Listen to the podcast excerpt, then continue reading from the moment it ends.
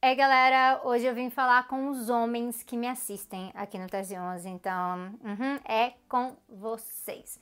Principalmente vocês que toda vez que eu faço um vídeo que é de tema feminista, vocês pulam esse vídeo, porque eu sei disso, eu sei que tem muito homem que faz isso. Então não vai embora não, eu vim falar com os homens, homens cisgênero, ou seja, não os homens trans, e também eu sei que a mulherada que vai assistir sabe muito bem da necessidade dos homens prestarem atenção de verdade no que eu vou falar aqui. Então, por isso mesmo, no final, eu tenho um recado para a mulherada também.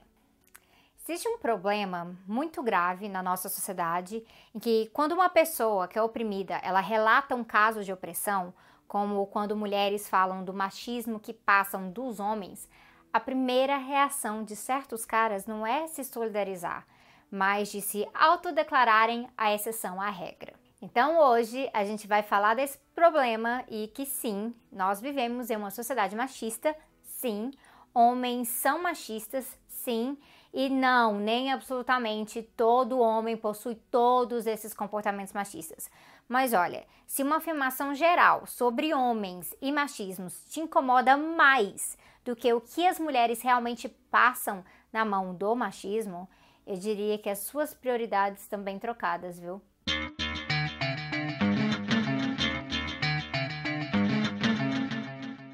Esse aqui é o Tese 11, então eu não vou direto no assunto, eu nunca vou direto no assunto, eu vou trazer um conceito rapidinho, porque o conceito ajuda a gente a entender por que, que homens são machistas, porque brancos são racistas e por aí vai.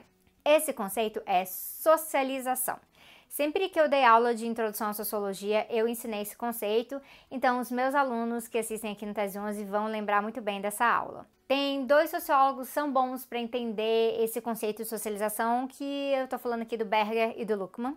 E para eles, socialização é um processo que começa desde que nós nascemos até o fim da vida. A socialização é como a gente interioriza, internaliza, absorve a realidade que está ao nosso redor. Ela gera comportamentos e entendimentos de mundo. Então, se a gente nasce no Brasil e fala português ao crescer, falar português faz parte da nossa socialização. A gente mora numa sociedade em que a língua geral é o português. Se você nasce numa família em que todo mundo nessa família é flamenguista roxo e a sua primeira roupinha foi do Flamengo, você já foi socializado desde o nascimento para ser, adivinha o quê? Flamenguista. Flamenguista também, né? E se os seus pais são católicos e te batizaram e te levaram na missa eles estavam te socializando para ser católico também. Esse tipo de socialização é o que a gente chama de socialização primária. E a família, a família é geralmente o agente principal desse tipo de socialização. Não quer dizer que você não vire botafoguense depois, é, ou que você até rejeite futebol. Não quer dizer que você não vire ateu. Também não quer dizer que você não aprenda uma outra língua, more fora e fale essa língua até mais do que você fala o português. Isso apenas significa que a sociedade em que você nasceu, ela tem certos traços e você foi socializado a partir desses traços. O que for enraizado ou transformado desses traços depende muito da sua socialização secundária. Essa fase ela vai até o final da sua vida, mas ela é bem marcada mesmo por quando você é criança e começa a escola, porque é quando você começa a ter mais contato com outros agentes além da sua família e passa a socializar com eles e ser socializado por eles. A socialização ela acaba sendo então um tipo de aprendizado. Você aprende comportamentos e você também cria uma legitimação, uma justificativa para os seus comportamentos. Esse seu jeito de interiorizar, geralmente, ele não é crítico, especialmente se você não for exposto a pensamentos críticos. Então, muita gente é socializada simplesmente absorver a sociedade assim como ela é. Então, essas pessoas, elas acabam virando agentes bem disciplinados das estruturas de poder que estão nessa sociedade. Então, quando a estrutura de poder é o patriarcado, a estrutura que é a partir do gênero, Meninas são socializadas para vestir rosa e meninos para vestirem azul. E não, isso não é uma coisa de roupa. A roupa é só um símbolo. Isso é uma coisa de comportamentos, de autonomia, de permissões, de divisão sexual do trabalho, de papéis e tudo mais. No geral, como a sociedade ela é machista, a socialização também é machista. A menina ela é socializada a ser comportada, não falar alto, nem palavrão, a ser delicada, a brincar de casinha e a se valorizar a partir da ideia de que um dia ela vai casar com um homem e ela vai ter filhos e ela vai, a partir disso aí, continuar o ciclo. O menino costuma ser socializado para ser forte, mais duro, não pode chorar, ele tem que se impor, ele tem que brincar de carrinho e de luta, e sempre tem aquele tio dele que vira para ele, mesmo tendo só 5 anos, para perguntar: e as namoradinhas? Essa socialização machista, ela afeta homens e mulheres. Ela ensina padrões do que do que é ser feminino e do que é ser masculino de acordo com o patriarcado. A masculinidade, ela se apropria, ela é impositiva e a feminilidade, ela tem que ser útil, ser explorada na base. No geral, o resultado é homens machistas e mulheres que aceitam ou reproduzem o machismo. E eu digo aceitam e reproduzem porque essas mulheres elas podem até expressar coisas machistas, mas elas não se beneficiam do machismo em si. Já os homens, no geral, são agentes do machismo de forma a conquistarem espaço para si próprio na sociedade patriarcal através disso. Só que tem homens que sofrem preconceito nessa sociedade por não agirem com um tipo de masculinidade desejada, essa masculinidade hegemônica, e aí eles são chamados de menininha, de mulherzinha, de fracos e tudo mais. Mas mesmo assim, não coloca esses homens como objeto de opressão do patriarcado, é mais como um efeito colateral. Porque caso eles se apropriem, decidissem se apropriar dessa masculinidade hegemônica desejada, eles podem exercer algum poder através disso. Especialmente se eles adquirirem também poder de classe e também ocuparem uma posição de poder na estrutura racial. A socialização, ela significa que todo homem e mulher é igual? Não, né? Mas ela aponta tendências gerais que nós vemos nas estatísticas, nas constatações sociológicas. E é daí que partem afirmações generalizadas do fato que nós olhamos para a sociedade, que é machista, e para a formação das pessoas, que é machista, então vem de uma socialização que continua também machista, e aí nós podemos apontar tendências de comportamento. E aí, quando mulheres estão retratando coisas machistas que acontecem com elas, é comum falar assim: Ah, toda vez que eu falo sobre feminismo, vem homem querer me ensinar o que é feminismo. Ou ela pode falar: Olha, ou talvez ela fale: Ó, oh, homem não pode ver uma mulher bêbada que já acha que é alvo fácil. Mas muitos homens que se pensam diferentes desse comportamento, desses comportamentos, uh, e que realmente eles não fazem algumas dessas coisas no dia a dia, eles ouvem isso e aí eles fazem assim, ó. Mulher diz: toda vez que eu falo sobre feminismo, vem homem querer me ensinar o que é feminismo. Aí o homem vem e fala: Nem todo homem faz isso que você está generalizando, isso é um absurdo. Aí a mulher fala: Homem não pode ver uma mulher bêbada que já acha que é alvo fácil. Aí vem o homem. Nem todo homem é um babaca na balada. Eu, por exemplo, eu sou super educado. Você está generalizando. Eu entendo que vocês passam por coisas ruins na mão de alguns caras, mas essa generalização, ela não é construtiva. Nossa, mas pare de generalizar, nem todo homem faz isso. Eu, por exemplo, eu sempre ouço as feministas. Mas feminista que generaliza, ela vai conseguir mudar muita coisa, né? Homens, esse é um negócio muito bosta. Parem com isso e prestem atenção aqui. Até você que já começou a escrever, mas Sabrina, nem todo homem reage assim falando, nem todo homem. Você também. Nesse mundo de estruturas sociais opressoras, nem toda pessoa é uma agente ativa dessa estrutura de opressão. Isso é claro, isso é óbvio, isso é evidente. A questão é que, como a estrutura ainda existe, fazer parte daquela categoria de pessoas, mesmo você não sendo agente ativo, essa estrutura te beneficia de alguma forma na maioria dos casos. Nem todo homem é um machista troglodita estuprador, mas ser um homem cis e hétero te coloca numa situação de menos risco de violência, de silenciamento e opressão por, por parte de outro homem. Afinal, você pertence à categoria de pessoas favorecidas por essa estrutura. Não quer dizer que tá tudo maravilhoso para você, tá bom? Acontece que quando nós falamos dos fenômenos sociais de opressão que são ligados a essa estrutura ou a outra estrutura, nós estamos falando de como isso é estruturante, como isso estrutura a vida da categoria de pessoas que são oprimidas e da categoria de pessoas que seria essa categoria opressora. O patriarcado é uma estrutura de benefício a homens e de opressão a mulheres. De uma forma bem simples, é mais que isso, mas é isso. Os graus de benefício e de opressão podem variar, e tem mulheres que caem no conto da carochinha liberal, por exemplo, ah, que elas podem se empoderar no capitalismo e assim elas vão vencer a opressão, né? essa versão de empoderamento liberal, esquecendo que o patriarcado e o capitalismo dividem uma mesma lógica de opressão e exploração, que é coletiva de mulheres e que muitas vezes o empoderamento individual de uma é às custas de outras. Mas ao mesmo tempo, também, tem homens que, só porque eles não se enxergam como opressores, eles acham que afirmar que são a exceção significa ou resolve alguma coisa. Não significa, não resolve nenhuma dessas coisas. A realidade ela é material, ela não é discursiva. Então, você afirmar uma coisa, primeiro, não torna essa coisa verdade. É com praxis que a gente muda coisas.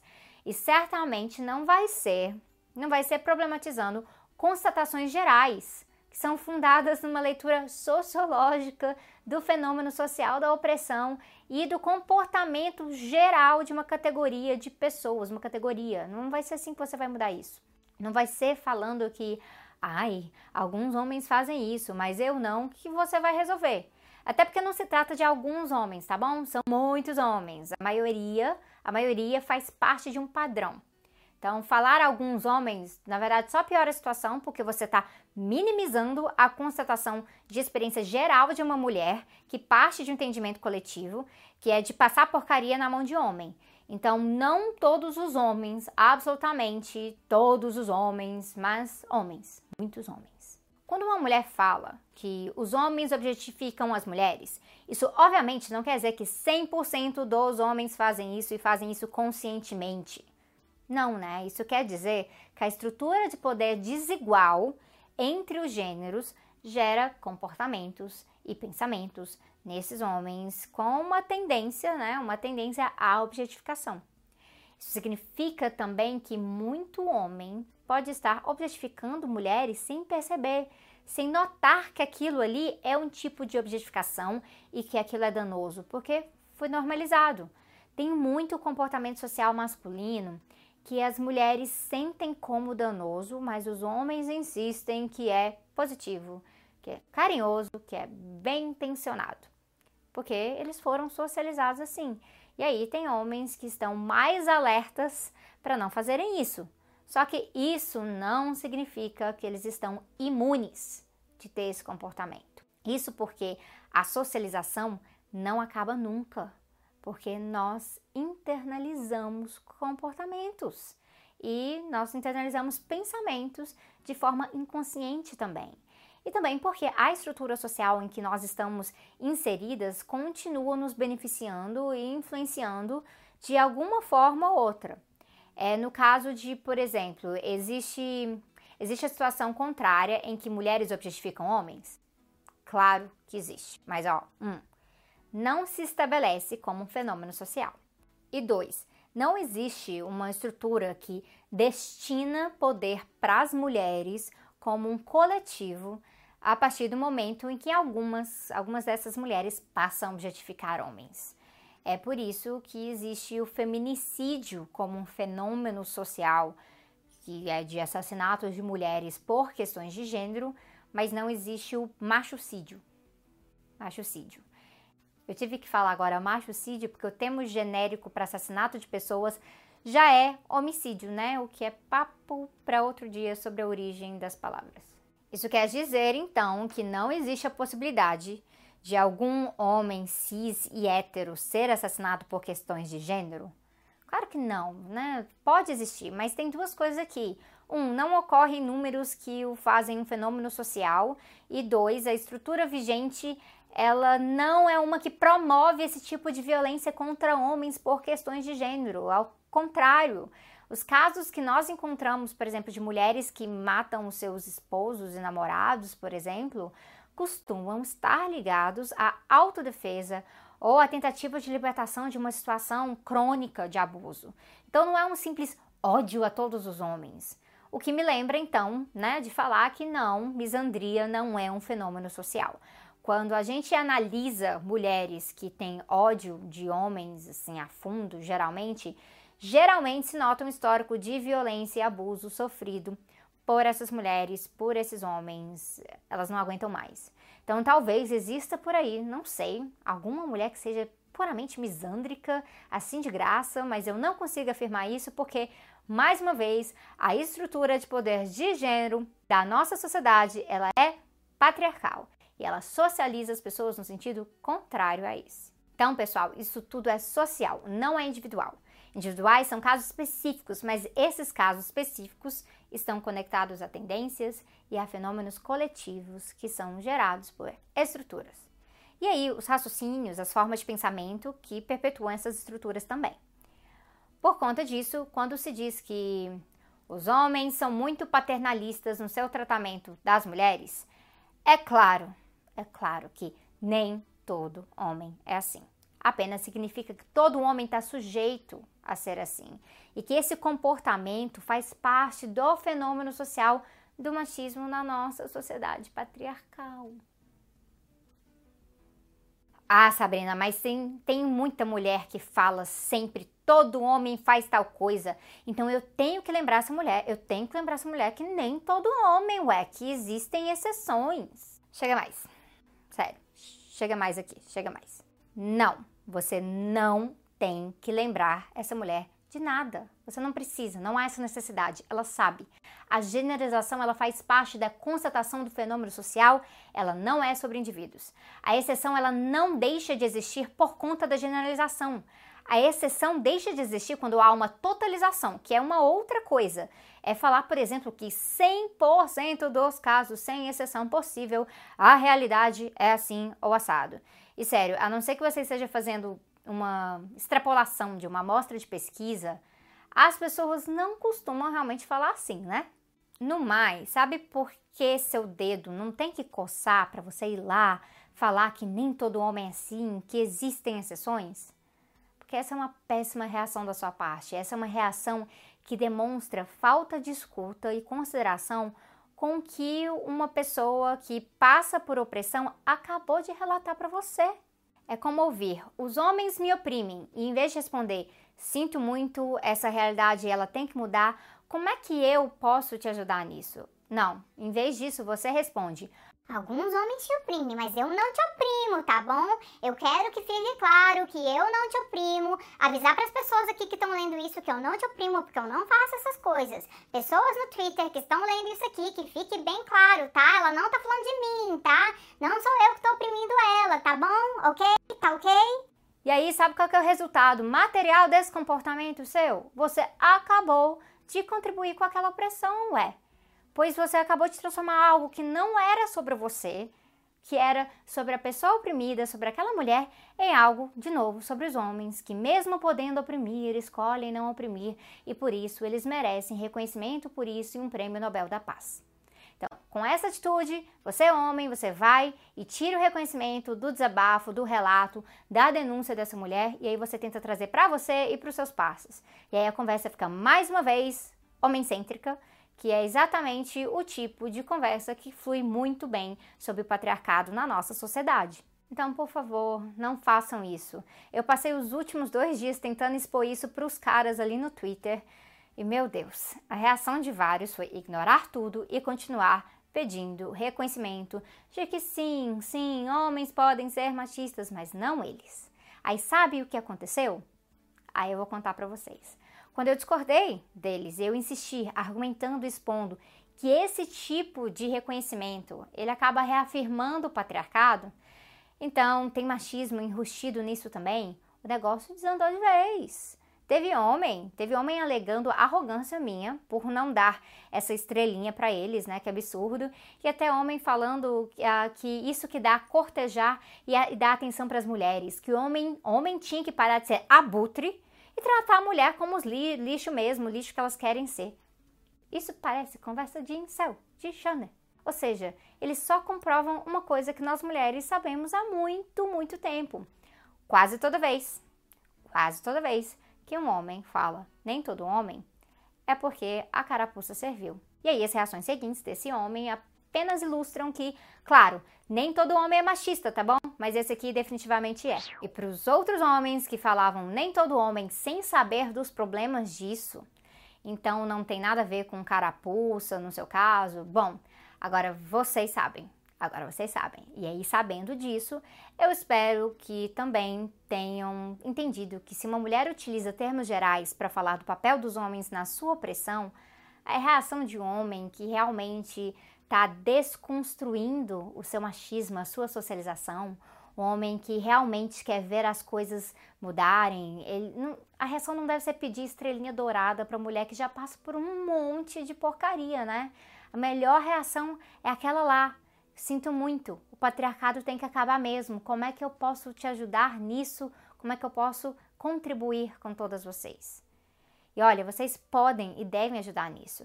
Tem muito o que homens podem fazer no combate ao machismo.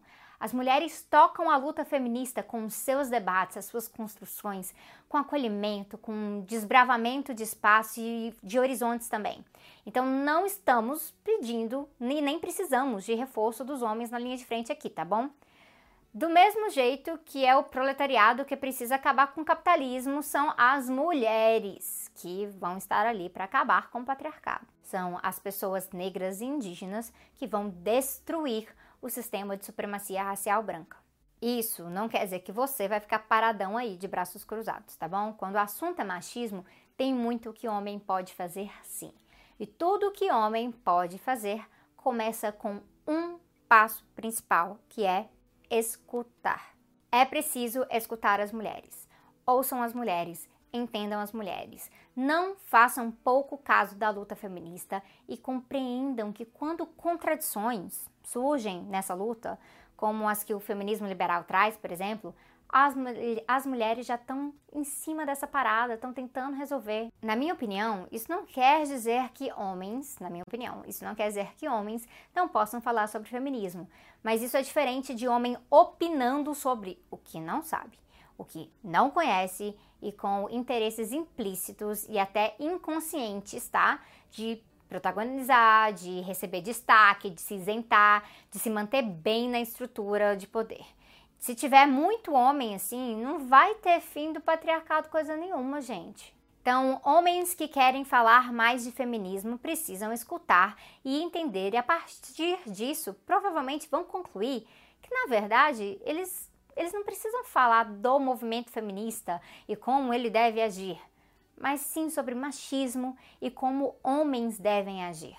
Ser aliado é escutar, é refletir sobre isso constantemente e aí se engajar no combate ao machismo entre os seus pares, entre os homens. É muito comum mesmo o homem vir debater o que é ou não é machismo com as mulheres, mas quando testemunham, tipo uma atitude evidentemente grotesca de machismo de outro homem, como um cara que agride a sua namorada, esses mesmos homens perdem todo entusiasmo de intervir.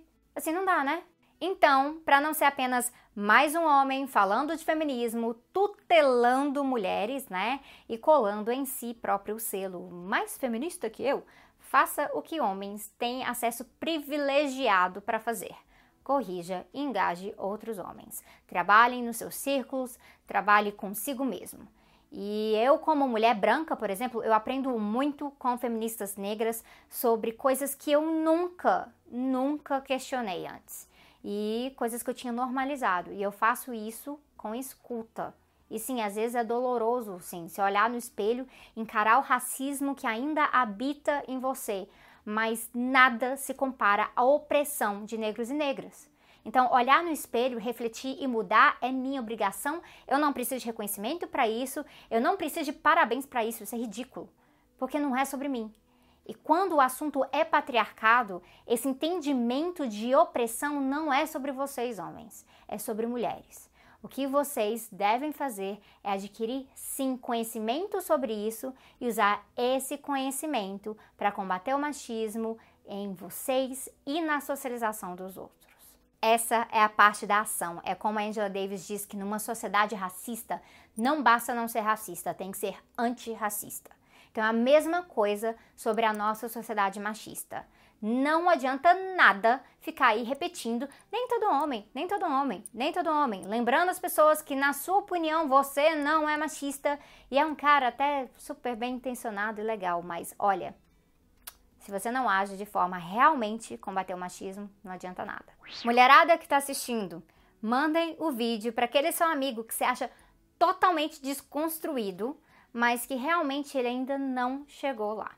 E aí, se vocês se sentirem à vontade, comentem aí nos absurdos que vocês ouvem no dia a dia. De vez em quando, e eu sempre falo isso, de vez em quando a gente precisa escancarar a evidência mesmo para eles entenderem que é sim fenômeno social. E aí, no geral, não se esqueçam de curtir, compartilhar e mais uma vez, obrigada aos apoiadores no apoia-se barra tese 11, porque esse canal não poderia mais estar no ar se não fosse pelo apoio de vocês. Então, valeu mesmo. Eu vejo vocês em breve.